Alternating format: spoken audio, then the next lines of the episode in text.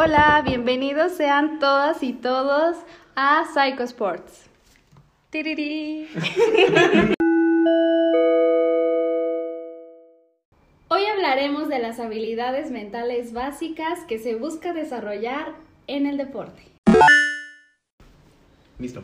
Son características que posee toda persona y en, en algún momento se requiere más de ellas, como por ejemplo en el deporte, las que nosotros consideramos como básicas son el control de ansiedad y estrés, motivación, atención y concentración, autoconfianza y resiliencia y cohesión de equipo. Esto significa, bueno, estas son características que todas las personas, con las que todas las personas contamos, sin embargo, aquí en psicología deportiva buscamos desarrollarlas a un punto por encima del promedio, por así decirlo, ya que nos ayudan o ayudan a los deportistas a tener un rendimiento óptimo en su deporte. Ahora, tal vez para ponerlos un poco más en contexto, deberíamos mencionar cómo es que nos damos cuenta de este tipo de habilidades. Claro. Obviamente no es solamente que vamos al entrenamiento, los observamos, este, y ya con eso sabemos si tienen una correcta este, atención y concentración o si están motivados. O sea, sí influye lo que vemos en el entrenamiento, pero para todo eso también hacemos este, una serie de pruebas, una batería de pruebas, con la cual este, de una forma más medible podemos determinar el estado en el que se encuentran. Y con eso nosotros nos damos una guía hacia dónde debemos de ir dirigiendo el trabajo porque hay ciertas personas, hay ciertos deportistas que tienen más desarrollada una habilidad que otra. Entonces, esta guía nos permite empujar, desarrollar nuevas habilidades que tal vez no estaban tan desarrolladas anteriormente. De hecho, es importante saber que la intención de aplicar pruebas es no solo quedarnos con la parte de este chico, chica, se ve atento, se ve tranquilo, se ve motivado, etcétera, sino tener un número real. Recordemos que la psicología en unas partes para hacerse científica está la parte de hacerlo medible, observable, eh, todos los datos que, que medimos, que, que, que, utilizamos, exactamente. Entonces, esta batería de pruebas nos ayuda justamente a tener un valor exacto de, las características de los deportistas. La primera habilidad mental con la que vamos a empezar es con el control de ansiedad y estrés. Cabe mencionar también que el estrés es parte de la vida cotidiana y se requiere porque es lo que nos va a dar cierto impulso, pero en un nivel elevado nos puede generar ansiedad y no nos va a permitir desarrollarnos o desenvolvernos de una manera óptima en las actividades que realizamos, que es lo que pasa en el deporte. En, cuestión de competencias mayormente es donde se llega a observar más, no le permite al deportista desenvolverse de una forma óptima durante la competencia y se puede reflejar de diferentes maneras. O sea, debemos de tener claro que cada una de estas habilidades que vamos a mencionar, tal como decía Jess, son en cierta medida. No solamente la atención y la concentración, sino inclusive la motivación tiene que estar regulada.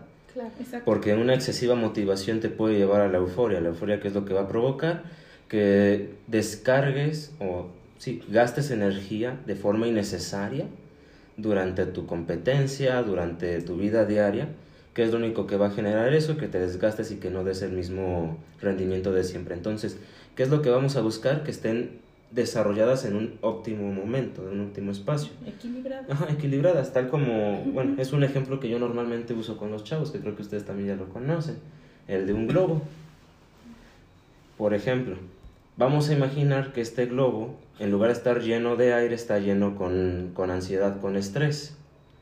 Este, ¿Qué pasa si este globo está demasiado lleno? Pues se va a reventar, va a estallar, ya no nos sirve el globo. Si tiene muy poco aire, el globo, el globo ni siquiera va a tener forma. No lo puedes usar, no puede rebotar, no puede flotar, nada por el estilo. En cambio, si tiene la cantidad necesaria de aire, el globo va a cumplir con su función perfectamente. Este globo puede aplicarse justamente con nosotros. Entonces tenemos que buscar la forma en que cada persona llegue a su estado óptimo de cada una de estas habilidades. Y de hecho aquí eh, me acordé de algo que me preguntó una amiga que escuchó el podcast, que cuál es la importancia de saber que se trabaja con diferentes deportes o de qué, depor de qué deporte es una persona de que estamos hablando y va justamente relacionada con esta parte. Si bien vamos a buscar un estado óptimo de cada, de cada una, no se va a buscar el mismo nivel de estrés en un jugador, por ejemplo, de lucha que en un jugador de tiro mm, con arco. No se va a buscar el mismo, la misma tensión, etcétera. Si bien, como comento, se busca un estado óptimo, se puede buscar más o menos eh, nivel dependiendo del deporte. Sí, o sea, son muchos factores lo que hay que tomar en persona. cuenta. Porque, por ejemplo, tal como mencionas, en alguien de lucha no te sirve el que se mantenga tan relajado, por así decirlo, como en una persona que está en un deporte como ajedrez, que son deportes de mucha concentración, que son deportes de, de este, de mucho enfoque en su momento y que, y que son muy desgastantes en realidad. Parecerá que nada más están ahí sentados los chavos sin hacer como la gran cosa, porque ese es el común que se llega a pensar, pero en realidad es un desgaste mental increíble el que ellos tienen. Tan solo, por ejemplo, en esta, en esta forma, ¿no? Eh, un, un deportista de combate, ¿cómo libera su adrenalina? ¿Cómo libera su coraje? ¿Cómo libera todo eso? En el mismo momento del combate lo va liberando. En cambio, imagínate un chico de ajedrez que no puede emitir ningún sonido, que dentro de su reglamento está, tienes que permanecer callado. Ahora, ¿cómo libera eso él? Y, cómo trabaja con esa carga que se le está acumulando. Exactamente. Pero antes de seguir hablando de esto y cómo se maneja el estrés, la ansiedad en los deportistas, ¿qué les parece si vamos definiendo un poquito más qué es cada una? Nos comentaba Jess que hay estrés en la vida diaria, pero puede llegar a, a transformarse en ansiedad. ¿Cómo podemos diferenciar una y otra? Mm, Podría ser una definición un tanto más sencilla, si así les parece. Ajá. Bueno, este, la ansiedad es una anticipación de un daño, es decir, uno como ser humano analiza cuáles son sus recursos y a partir de esos recursos, este, ve cómo puede enfrentar ese riesgo, ¿no? Y es lo que pasa, por ejemplo, en una competencia. Yo soy deportista, por ejemplo, de taekwondo, ¿no?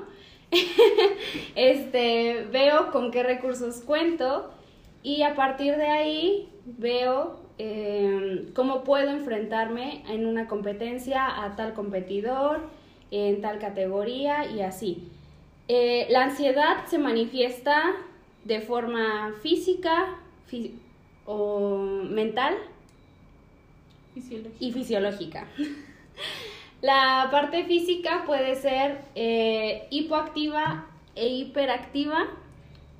La fisiológica se manifiesta eh, con la aceleración cardíaca, sudoración, tal vez si llegan a sentir que de repente tienen como eh, náuseas, pueden llegar a tener a veces diarrea, este, Puede existir un aumento de la tensión muscular, sudoración, sequedad de la boca y también eh, hay una manifestación cognitiva que puede ser con la desconfianza, la cual trae pensamientos eh, negativos, preocupación, dificultad en la atención, la concentración, eh, problema en la resolución de conflictos o problemas por ejemplo, vayamos, vayamos a un ejemplo de la vida cotidiana. Todos hemos tenido un examen en esta vida.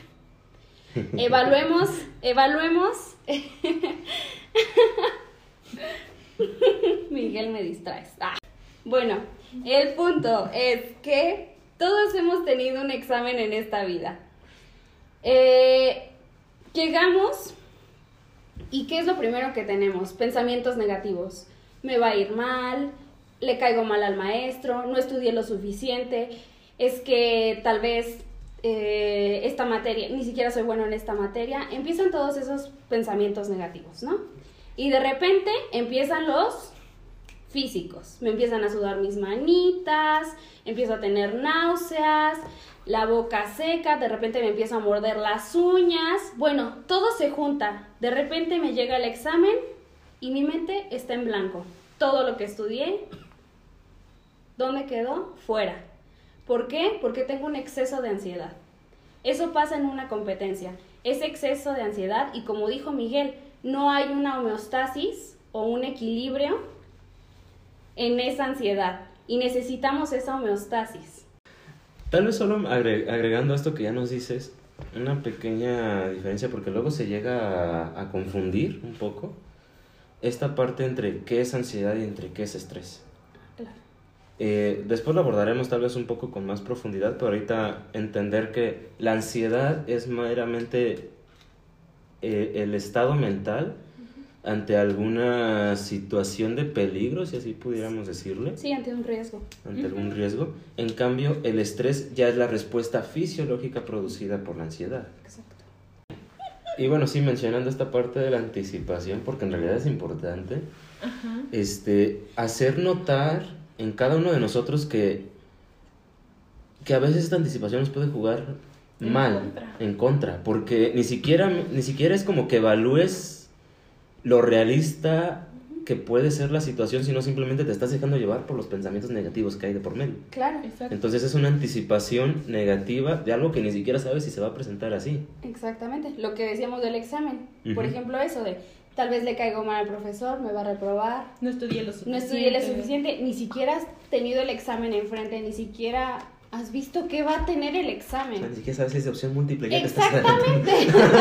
ni siquiera sabes si es tan solo una pregunta o algo y vas a sacar 10, ¿no? O a la mera hora ni O a la examen. mera hora ni hay examen, ¿no? Exacto. Pero, exacto, nos anticipamos. Y para negativo, que es lo peor. ¿Sabes a mí qué me pasaba muy seguido cuando estaba en la preparatoria? ¿Qué te pasaba? Cometía un error eh, mientras jugaba Ujú. y a pesar de que no había una consecuencia directa, no pasaba de haber perdido el punto, me empezaba a anticipar a lo que me va a decir mi entrenador, a lo que va a suceder cuando hagamos tiempo, cuando, o a lo que me va a decir si perdemos la competencia. Y aquí viene la parte mental. Y todavía me sigue pasando, la verdad, en ocasiones, pero, pero mucho menos que, en mis tiempos de preparatoria, que ya empecé a pensar en voy a perder y me van a regañar. Entonces todo mi rendimiento se venía abajo. De hecho, un compañero con el que estuve mucho tiempo, eh, prácticamente estuvimos toda la preparatoria y toda la universidad juntos en el mismo equipo, ya sabía que yo ante un error y volteé a ver al entrenador, sabía que estaba anticipándome lo que me van a decir y me iba a venir abajo. Entonces como que buscaba apoyarme en esa forma, pero esto pues lo mismo pasa con cualquier deportista en realidad. Claro. Cometen un error en un combate, en, fallan una flecha en un tiro con arco, este, hacen mal algún movimiento y empiezan a anticiparse. Ya no están pensando en cómo recuperarse, cómo ganar, cómo recuperar un punto, cómo volver a dar un pase bien, ahora sí, no, ahora están pensando en por este punto puedo perder, por este, por este punto, o me hicieron un punto por esto y ya estoy perdiendo la ventaja. Y empezamos a pensar en qué nos van a decir, qué, cómo me vi, y pues empieza a generarse un nivel alto de estrés, que llega a tal punto en el que ya no podemos ni siquiera controlarlo y nos termina consumiendo. Claro, y aunado a eso afecta la concentración y atención, porque pasa, ¿no? Volviendo, tomando otra vez un poco el ejemplo que decía Pau hace rato de Taekwondo, eh, a lo mejor eh, que les están dando mm, algunas indicaciones durante el combate y el chico chica no la sigue, hace otra cosa que considera mejor y empieza a anticiparse. ¿Qué me va a decir el entrenador? Me, me mm, recibí yo el golpe en lugar de darlo y él me dijo que hiciera esto otro. Entonces empiezan a pensar en todo eso, se salen de la competencia, mentalmente se salen de la competencia porque ya están pensando en esto otro, de qué les va a decir el entrenador. Y desde ese momento, pues, suena feo, pero ya perdieron. Claro. Y esto me recuerda al, al chico de la selección de karate. Ah, ya, ¿Recuerdan? sí. Este Ya. entra al área de combate, bueno, el comité, y este todo va bien, ¿no? Pero mientras va empezando lo que es el comité, eh, llega un momento en el que su ansiedad es tan alta, y él mismo lo dice, o sea, mis oídos son sordos, y llega un momento en el que no escucho a mi coach, o sea, llega un momento en el que no percibo sus instrucciones, y por más que quiero, no las percibo. ¿Por qué? Porque estoy tan enfocado en querer hacer algo y en atacar y en hacer y termino perdiendo. ¿Por qué? Porque ya no lo escucho, porque todo lo que dijimos que íbamos a hacer lo pierdo en mi cabeza. O sea, toda la preparación se pierde porque esa ansiedad como que es como si fuera una ola. Él me decía, es como una ola que me sobrepasa, llega y puf, me lleva. Y, o sea, y esto, es- estos ejemplos que mencionan es en deportes de combate. Claro. A, a mí me pasaba con, con una chica de tiro con arco, este, no sé si recuerden, en una de las primeras competencias que tuvimos oportunidad de ir, que apenas llegamos así al equipo de psicología deportiva y esta chica apenas, ya llevaba trabajando un tiempo con ella, era la primera competencia en la que le iba a observar. Apenas vio que, que yo llegué, notó que yo estaba ahí y lo primero que hizo fue ir corriendo, prácticamente dejó el arco, dejó todo ahí. ¿Para qué? Para hablar conmigo y decirme, mira, es que lo que pasa es que estoy así, este, no me siento segura, estoy eh, trabajando con esto, pero de verdad nada más estoy pensando en qué va a pasar en la competencia, qué me van a decir mis papás, qué, qué, qué va a pasar con mi entrenador. Y en cambio en el momento fue hacer todo un trabajo para tratar de, de, de, de no distraerla, sino más bien de, de quitarla de ese tipo de... Ajá, enfocarla en otro tipo de pensamientos. Porque tú la veías tirar mientras estaba ansiosa y parecía, ahora sí, de otra forma, parecía gelatina. El arco no dejaba de moverse en ningún momento. En el momento en el que ya logró tener este, algo de enfoque, el arco se estabiliza, ella se estabiliza y los tiros comienzan a salir fluidos. Pero antes de eso, para nada. De hecho, y esto me encanta de, de la conducta humana, es que poco a poco todo se va relacionando. Entonces, ahorita ya definimos, ya platicamos de lo que es el control de ansiedad, de estrés, pero si se fijan, esas consecuencias, estas dos últimas, van muy enfocadas a la atención y concentración. claro. Debido al poco control de estrés que se termina por tener, terminamos por perder la atención y concentración. O bueno, no es que la perdamos, porque realmente siguen atentos y concentrados, pero en lo erróneo. Se concentran en pensamientos exacto. negativos y en los errores y dejan de tener su atención en su comportamiento, en su conducta, en su rendimiento y en las instrucciones que deben de tener. A tal punto que dejan de escuchar al entrenador y ya, o sea, ya, ya no están atentos a esa parte, que es algo muy importante realmente en varios deportes. Y hasta en su propio cuerpo, porque, por ejemplo, este chico me comentaba decir, es que a veces ya no sé ni cómo hice tal entrada para dar tal golpe, o sea, como que fue tan involuntario y ya después me pongo a pensar y digo, ¿por qué hice eso? O sea, fue tonto porque me marcaron a mí un punto en mi contra por haber hecho eso. Y yo le digo, ¿pero por qué? Es que no sé, ni siquiera yo mismo lo pensé, porque estaba tan enfocado en no perder, no hacer esto, no aquello, no, no, no, como que toda esa ansiedad, ¿sabes? Entonces, pierden hasta incluso esa parte de su propio cuerpo. ¿Qué les parece si ahora pasamos a definir en términos generales lo que es la concentración y la atención? En términos generales podríamos decir que la atención es la capacidad que tenemos para percibir todos aquellos estímulos que hay a nuestro alrededor. No importa el tipo de estímulo, es simplemente qué estímulos puedo percibir en este momento, qué hay a mi alrededor, qué se escucha, qué puedo observar, este, qué puedo sentir, porque inclusive todo esto de los estímulos va a través de los sentidos. Entonces, atención, todo lo que uno puede percibir en el momento. En cambio, concentración viene siendo, lo pondremos ta- tal vez de esta forma, como un derivado de la atención. ¿Por qué? La concentración ya va a ser la capacidad, ya no para percibir todo lo que hay a tu alrededor, sino para tú dirigir tu atención de una forma específica hacia algún estímulo en particular.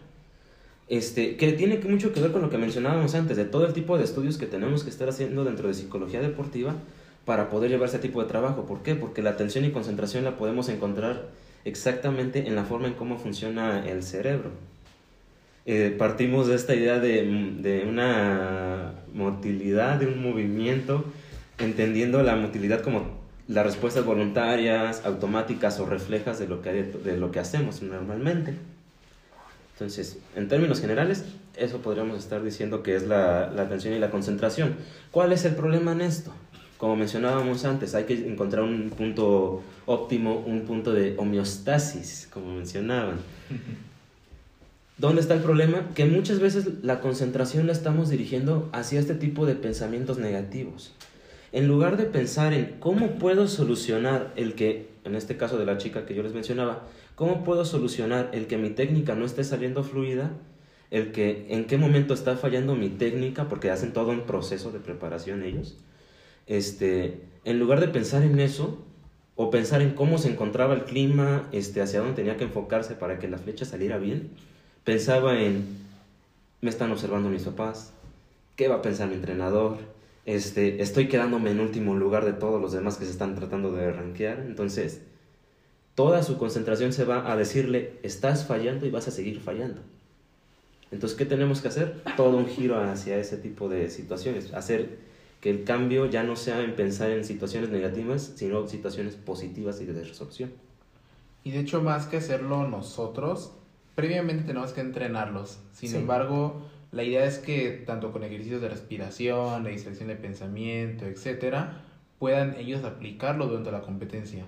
Esto que pasó con la chica que dices, que va corriendo contigo, la idea es que se vayan siendo tan hábiles en su propio control de las habilidades mentales que sin necesidad de voltear a ver a alguien o sin necesidad de ir a correr con alguien, porque no siempre va a estar esa persona o ese estímulo, puedan lograr, hacer- puedan lograr disminuir su estrés, su ansiedad del momento y refocalizar su atención y concentración hacia donde debe estar focalizada en ese momento. Sí, de hecho, previamente se trabajan este, ciertos ejercicios que no son generales. Yo, yo, bueno, yo diría que no son generales porque es de acuerdo a cada deportista.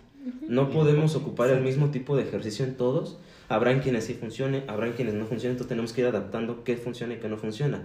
En el caso de ella, había todo un trabajo previo a través de, de, de, de palabras claves, de anclajes, este, de pensamientos en los que se tenía que enfocar, que ella ya lograba dominar. Incluso los controles de respiración los, con- los conocía, sabía dominarlos, sabía cómo utilizarlos.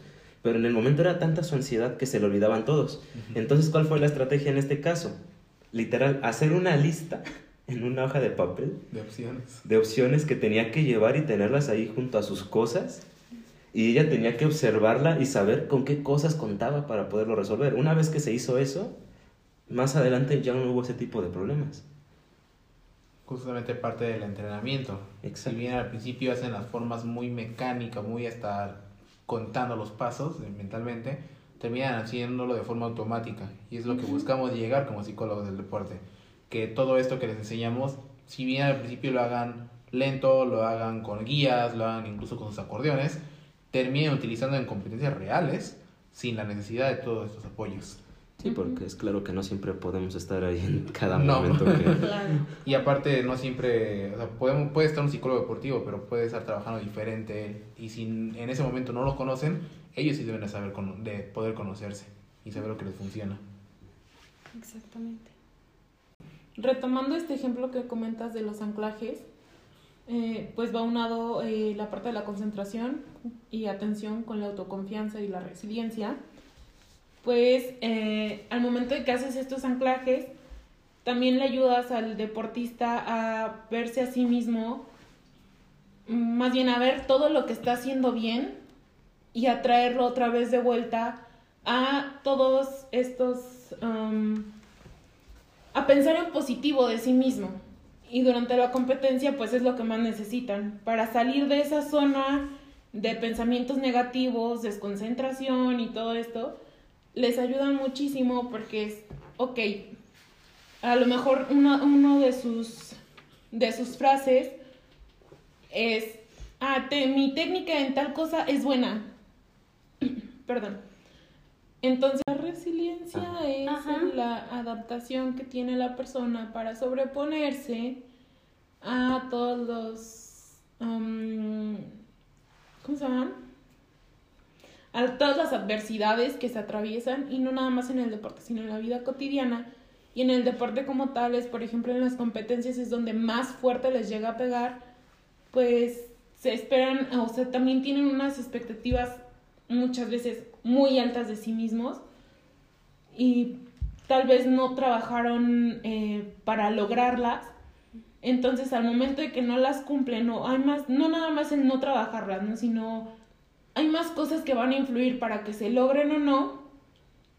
Y a lo mejor en, en esa competencia en específico no se logran, el autoestima de- del deportista termina dañada de alguna manera y no se percibe él mismo de, de esa misma forma. O sea, se. mm, pues sí, se, se daña la autoestima. Sí, se ve como quebrantada, quebrantada en ese momento, Exacto, ¿no? Exacto. Se ve, es como digamos, un es- me lo imagino como un espejo, o sea, con un, pequeño golpe y pum, Se queda ahí como una pequeña grieta, pero nuestro trabajo ahí es, ¿qué vas a hacer con esa grieta? O sea, esa grieta ahí va a estar y a partir de ahí trabajamos. La vas a pulir, la vamos a cambiar, ¿qué vas a hacer? Me, me recordaste ahorita que dijiste esto del espejo, no me acordaba de eso y es un ejemplo que le he puesto a algunos de mis deportistas. Cuando llega a pasar este tipo de cosas, es que en, en la cultura, si no mal recuerdas, en la cultura china hay una tradición en la que hay jarrones que pasan de generación en generación y el jarrón a veces tiene muchas líneas y son, digámoslo así, como soldadas con oro o algo así.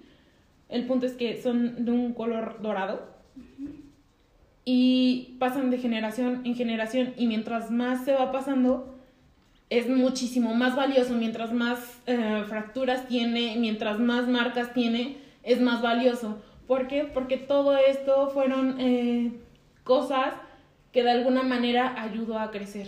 Y es lo mismo con esto. O sea, se vuelve más valioso porque si es con oro. Porque se vuelve más valioso debido a que se van, se van restaurando, ajá, reparando con, con oro, entonces termina siendo mucho más valioso. Exactamente. Y es lo mismo, en este caso con experiencias, todas estas fisuras que llega a ver se van reparando, se va ayudando a que crezca, a que mejore y es lo mismo. Que de hecho es un muy buen ejemplo de cómo podemos dar cuenta del trabajo que nosotros realizamos. Porque, o sea, la idea no es decirle al chico, este, o a la chica, ya no pasa nada, olvida esto, sino más bien, ¿cómo vas a resolver lo que está sucediendo en ese momento? Exacto. Y ahí es donde hacemos todo el trabajo de a ver con qué habilidades cuentas, cuál es tu fuerte. Eh, si eres fuerte en tu técnica, pero te falla en esta otra parte, ok, vamos a, a anclarte, por así decirle, en tu técnica para que lo demás vaya fluyendo.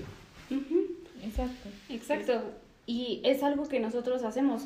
El que vayan o asistan a un con un psicólogo del deporte no implica que no van a perder, no implica que no que ya va a haber siempre triunfos. Sí, va a haber pérdidas, pero ¿cuál va a ser la diferencia en que tal vez te podemos orientar o vamos a nuestro objetivo es orientarlos para que ustedes de- a partir de esas pérdidas logren tomar nuevos retos, nuevos objetivos, nuevas metas, que le tomen partido a esas pérdidas y digan, ok, ¿qué voy a hacer con eso? Que busquen mejorar. Exacto. Porque finalmente son áreas de mejora y que siempre las va a ver. Simplemente en, en estas pérdidas es verlo de otra manera en que te ayuden. No nada más es como de perdí, Exacto. soy terrible, ya no lo hago bien, ya lo voy a dejar. Sino darle la vuelta a la moneda. Exacto. Y creo que anudado, anudado a todo esto está también la parte de la motivación, ¿no? Como, como el que el deportista continúe a pesar de estas fisuras, a, pesta- a pesar de estas pérdidas, influye mucho el que esté motivado o no esté motivado. César, ¿tú qué nos tienes que comentar respecto a este tema?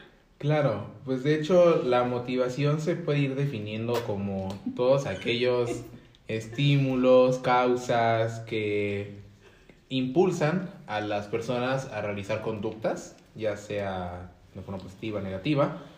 Y justamente con los deportistas pasa algo. Normalmente los, los entrenadores, o muchas veces piensa, que la motivación va relacionada con el estado de ánimo en ese momento. Entonces, ¿qué pasa? Que un deportista está a punto de entrar a, a a competencia. Pongamos ahorita, se me viene el ejemplo de alguien de alterofilia. Está a punto de entrar a hacer su primer levantamiento. ¿Y qué pasa? Que muchos le- entrenadores les pegan, les gritan, los insultan para que se prendan, dicen. Y muchas veces creen que tiene que ver con la parte de la motivación. Sí, causa, sí puede llegar a causar una activación emocional esto, pero no, no, no afecta realmente a la motivación. La motivación no tiene, que, no tiene relación con esto. Entonces se busca activar emocionalmente al atleta sin estar considerando la motivación. Entonces no se les pregunta el cómo están, cómo, es, cómo se sienten preparados, si estuvieron alistándose para la competencia, cómo estuvieron trabajando, qué energía estuvieron involucrando. Y si lo ves emocionado, crees que ya está motivado. Y no es así. También otra cosa con la motivación es que se le tiende a atribuir solamente a uno u otro. A las cosas externas, ya sea los problemas familiares que tuvieron, el apoyo que tuvo por parte del instituto, familiares, etcétera, O a las partes internas, qué tal se sentía el chico, qué estuvo haciendo, qué, si estuvo enfocado o no. Cuando realmente la motivación tiene que ver con, con ambas partes. Lo que le está sucediendo fuera, tanto como le está sucediendo dentro. Qué es lo que está buscando lograr, qué es lo que busca obtener y qué es lo que su ambiente le está llevando a, a realizar. Claro. Y un punto importante que me gustaría retomar respecto a lo que vimos en el capítulo pasado del podcast es que algo que impulsa esta motivación es la creación de nuevos objetivos. Es decir, por ejemplo, ya perdí esta competencia, tengo mi proceso tal vez de, digamos, duelo, porque ya asumo que perdí, tal vez me siento un poco triste, decepcionado, ok. Pero, ¿qué es lo que pasa? Me planteo, o lo, lo que eh, se sugiere es que se planteen nuevos objetivos y metas. ¿Para qué? Para que esta motivación vuelva a crecer. Y tal vez el objetivo no va a ser igual de grandioso, no va a ser ese gran diamante como el anterior, ¿no? No va a ser, por ejemplo, el ir a la Olimpiada. Tal vez mi nuevo objetivo va a ser el municipal o algo así. No va a ser igual de maravilloso, pero es lo que tengo ahora. Y a partir de ahí voy a ir escalando y escalando y escalando y escalando. Pero esos objetivos me van a ayudar a irme motivando poco a poco. Exacto. Y Y no nada más, perdón, adelante. y no nada más refiere como a los objetivos en cuestión a competencia, sino Claro. también es importante que en algún momento parte de tus objetivos también sea la mejora en el sentido de tus habilidades mentales. Ah, sí. Y también aquí algo que creo que todos que ahorita tenemos pacientes deportistas y estamos tratando justamente con esta parte de la motivación debido a pandemia. Este, se han quitado muchas competencias, se- hay dejada, gente que está, ya está entrenando en donde están entrenando, que tienen que trabajar solos, etcétera Y justamente estamos trabajando mucho con eso. O sea, creo que ahorita es uno de los principales problemas con los que estamos enfrentándonos. la parte de la desmotivación, ¿verdad, Miguel? Tú que estás ahí más. Este, sí, por ejemplo, en estos días topábamos con algunos entrenadores deportistas eh, que incluso ellos mismos nos decían es que ahorita no hay ninguna motivación como tal. Porque para, para muchos de ellos la motivación es el ir a la competencia nacional, es el ir a medirse en ese tipo de, de, de espacios, de competencias a ese nivel de importancia. Y en cambio, ahorita con la cancelación de todo esto es como de, pues, ¿cuál es mi motivo? O sea, ¿para qué sigo entrenando si me quitaron este, la competencia, a fin de cuentas? Personas, chicos, que, chicas que apenas habían logrado clasificarse tal vez por primera vez a, a un nacional, que pasa todo el periodo de cuarentena y es, ya no puedo ir. ¿Con qué, ¿Con qué motivación voy si ya no se pudo en ese momento? Así es. Entonces aquí es donde tenemos que hacer como todo este trabajo eh, para tratar de levantar esa motivación poco a poco, encontrar una forma, un medio que pueda impulsar. Y aquí, de hecho, también afecta de forma muy directa a los entrenadores, porque si bien el hecho de que el entrenador esté estresado, está ansioso de la competencia, etcétera, le va a pegar directamente al deportista. Pero también esta parte de la desmotivación, platicando con los entrenadores aquí en nuestro trabajo, eh, se ven también desmotivados. Eh, igualmente, este, esto afecta la implementación de objetivos. De hecho, hay equipos que ahorita no están teniendo objetivos porque el entrenador no tiene ningún objetivo. Porque también ellos no le están viendo mucho, pues, mucho chiste ahorita esta, por la situación. Y esto afecta no solamente, o sea, una cosa es tener a uno o dos deportistas desmotivados, pero tener al entrenador desmotivado, pues afecta directamente a todo el equipo. Que también esto eh, aquí mismo entraría, ¿no? La parte de la cohesión de equipo. Porque a lo mejor tienes a un deportista que está, está bastante motivado y que está tratando de mantener el ánimo en el equipo, y no necesariamente nada más en deportes de equipo, sino en deportes individuales, pero también, eh, y que está buscando tener en, animado al, al equipo y no necesariamente... eh, lo, lo va a lograr, ¿no? Porque tiene que cargar con todo esto. sea, de, de uno que está desmotivado y que a lo mejor el entrenador es el que está desmotivado, pero te encuentras que la mayoría de los chicos todavía es como, pues bueno, ahorita no puedo, pero le voy a seguir echando ganas y lo voy a hacer porque para la siguiente quiero dar todo y este y salir súper bien. Pero pues si el entrenador ya ya no está, como dijiste tú, ¿no? Ya no está motivado, afecta mucho la cohesión del equipo. Porque entonces lo van a ver los chicos como de, pues si al entrenador ya no le importa y ya no quiere, pues yo por qué. Claro. Y entonces al que está motivado le va a empezar a pegar muy fuerte todo esto. Y sí, a fin de cuentas estás tocando un punto muy importante porque, en primera, este mito que se tiene de en deportes individuales no importa la cohesión de equipo, por supuesto que importa.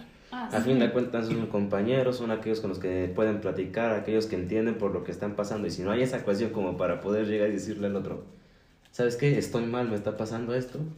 ¿Con quién van a poderlo hacer? Y siguiente parte. No se trata solamente de ponerlos ahí, que estén sentados y que se pongan a platicar y listo. Sino que también tiene que influir mucho el papel que está ocupando el entrenador en ese momento, porque bien lo dices, si ven que el entrenador no tiene motivación, no tiene aspiración, no está yendo hacia ningún lado con lo que está poniendo a hacer, por supuesto que ellos tampoco van a encontrar hacia dónde dirigirse. Entonces, ¿quién debería de dirigir esta cohesión de equipo? ¿Quién debería de dirigir todo este proceso? El entrenador debería de ser el primero que esté ahí frente, haciendo frente a este tipo de situaciones. Y algo que, bueno, con lo que yo me llegué a topar en uno de los equipos de baloncesto es que el entrenador dejaba de ser el líder y dentro del equipo había tres líderes. Los tres mejores del equipo. Entonces, ¿ahí qué llegas a hacer? ¿Cómo los bajas del pedestal? Ellos eran los que organizaban. Si los jóvenes querían, iban a entrenamientos. Si los jóvenes querían, este, hacían o no los ejercicios. El entrenador, ni pi ni pa. Ahí cómo le haces. Si quien debe ser el líder no funge como líder. Bueno, que aunque también dentro de los equipos siempre va a haber, eh, de los chicos, va a haber un igual que va a ser el líder. ah, claro. Pero usualmente eh, en, este, en esta cuestión, claro, digámoslo claro. así, el pilar principal es el que no está fungiendo en su papel Exactamente. de pilar. Aún O así sea, debe existir cierto respeto, porque no había ni siquiera respeto, porque él decía, vamos a hacer este tantas lagartijas, vamos a hacer tantas mortales, y los chicos decían, ah, y no hacían nada. O se iban antes del entrenamiento, o en partidos me llegó a tocar que se reunían este, en medio tiempo y ellos estaban, ellos, justamente ellos tres, estaban como en su mundo acá, mientras los otros estaban escuchando las instrucciones del entrenador. El entrenador en ningún momento les decía, vengan para que escuchen las instrucciones. O sea, como ese tipo de cosas, ¿saben? ¿Dónde está esa parte de ven y escuchas las instrucciones por respeto y pues porque yo soy el entrenador? Como toda esa parte que también es responsabilidad del entrenador. Y es que sabes que el entrenador ahí la tiene un poco difícil, porque tiene que encontrar un equilibrio entre favorecer un buen ambiente de grupo en el que se lleven bien, en el que sean no solamente compañeros de vengo, entreno y me voy, sino también que pueda permitir incluso amistades. Pero al mismo tiempo debe de saber marcar bien la línea de cuándo estoy entrenando, cuándo les estoy permitiendo jugar, cuándo pueden hablar, cuándo lo necesito al 100% enfocados. Y algo que pasa, como puede pasar con cualquier entrenador, pero pasa mucho con entrenadores jóvenes, es que la, la línea de confianza entre soy tu entrenador y soy tu amigo, por ejemplo, en un equipo, supongamos de fútbol, que el entrenador se ponga a jugar con los chicos en un momento de, de diversión, ¿no? De la cascarita del final. Realmente no hay gran problema con eso, digo, el entrenador está conviviendo, sin embargo, llega a suceder este error de me pongo a jugar, me salgo totalmente de mi, de mi papel de entrenador, que ya no sé cómo recuperar ese puesto.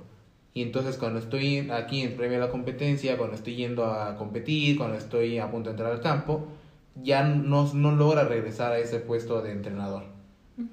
Sí, Que me, me vino a la mente y ahorita este, le, le comentaba a Mike que me recordó un entrenador eh, donde estuvimos que era de judo, y la forma en que los entrenaban a mí se me hacía padrísima porque esos chicos tenían un deporte de equipo, perdón, un- una cohesión de equipo padrísima, pese a que era un deporte individual.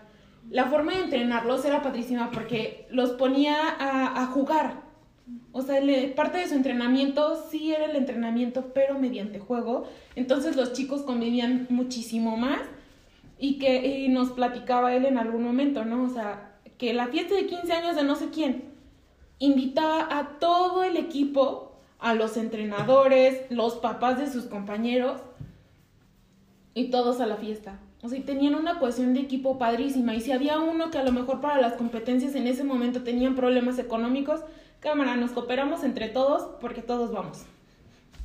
Claro. Estaba padrísimo, la verdad se me hacía muy padre la forma en que lo llevaba y el entrenador la forma en que te lo platicaba y la y él mismo decía, ¿no? O sea, ya eh, se presentó en algún momento cierto problemilla y decía, no, este, ya los puse a que hablaran y porque aquí no va a pasar eso y tienen que hablar las cosas y no se tienen que estar peleando.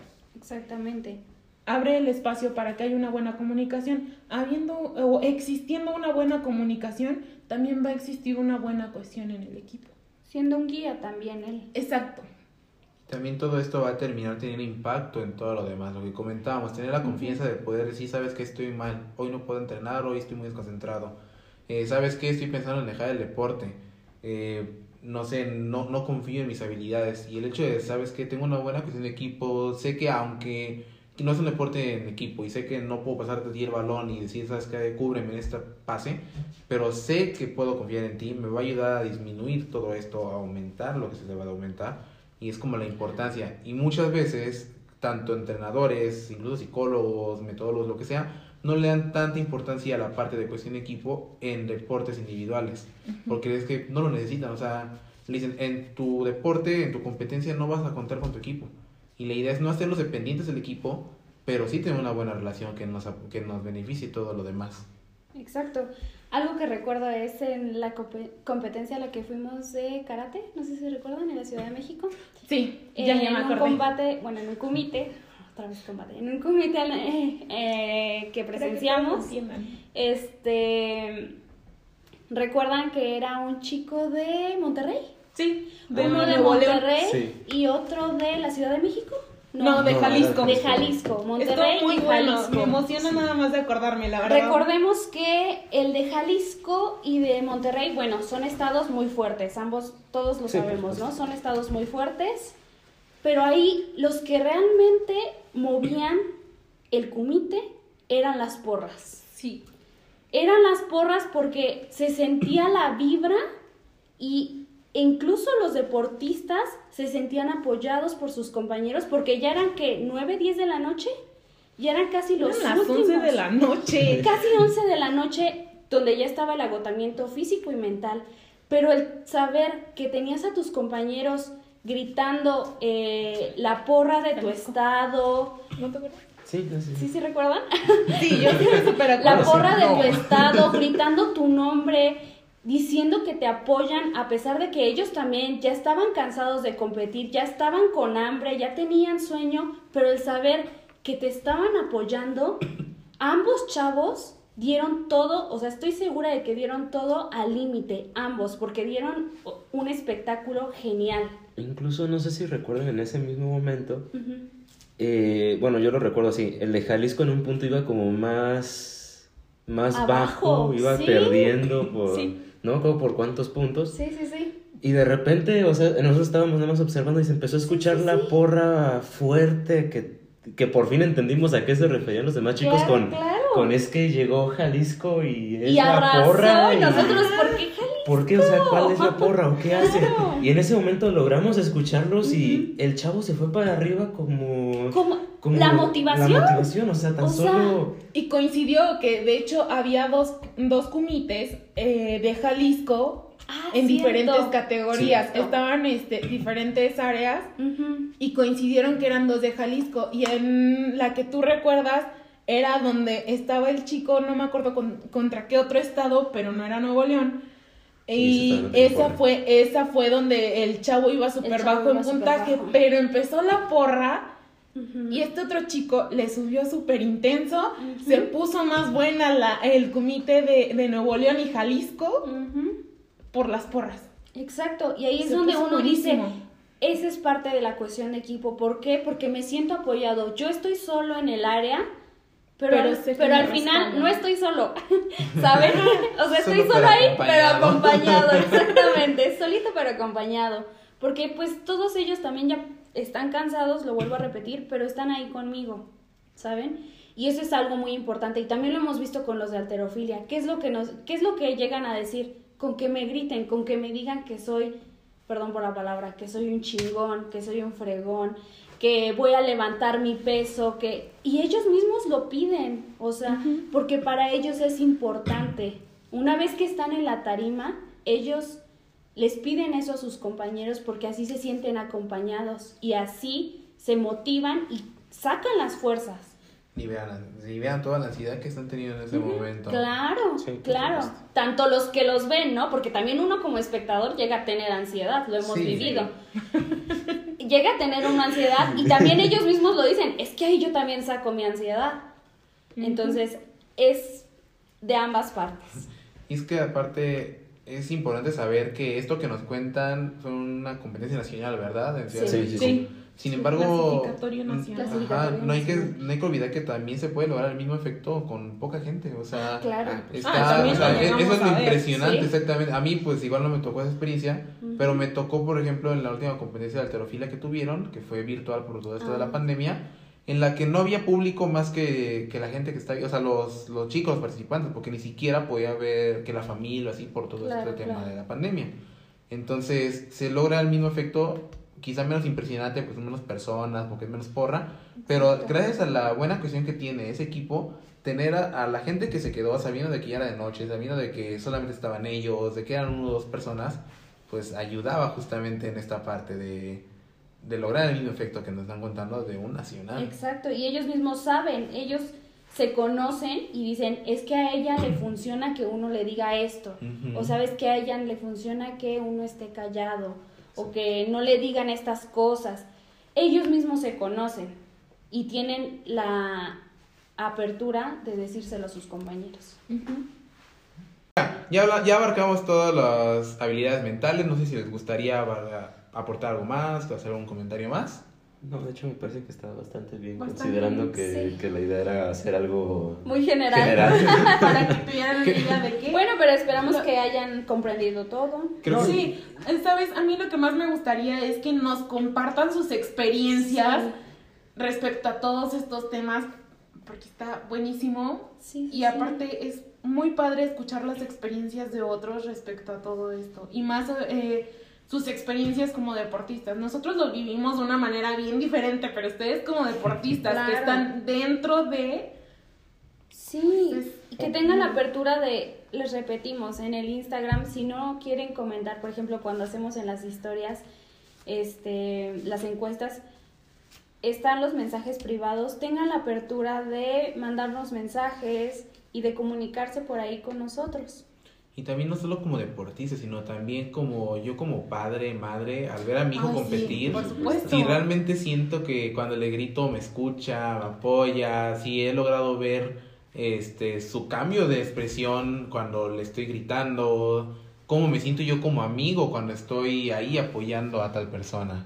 También como entrenador, que es lo, el impacto que puedo tener yo como entrenador ante mi deportista que está ahí en duelo, que está ahí bueno, en combate, que está ahí haciendo lo que sea de su deporte. ¿Qué, ¿Qué impacto he tenido yo como entrenador, como todo lo que acabo de comentar, en esos deportistas? Sí, ahora sí que todos los que están envueltos en esta parte del deporte. Y bueno, Eh. este, creo que este fue un capítulo más relax, de estar contando más experiencias de nosotros como deportistas. Bueno, entonces ya saben, es bien- Síganos en nuestras redes sociales, no se olviden. Estamos como Psycho-Sports2020 en Instagram y próximamente abriremos algunas otras y se las daremos a conocer. Estén atentos en Instagram para saber Sí. cuáles vamos a ir abriendo y Sí. cómo interactuar con nosotros de una manera más personal. Bueno, y ya saben, es viernes y Los deportistas lo saben. Woo!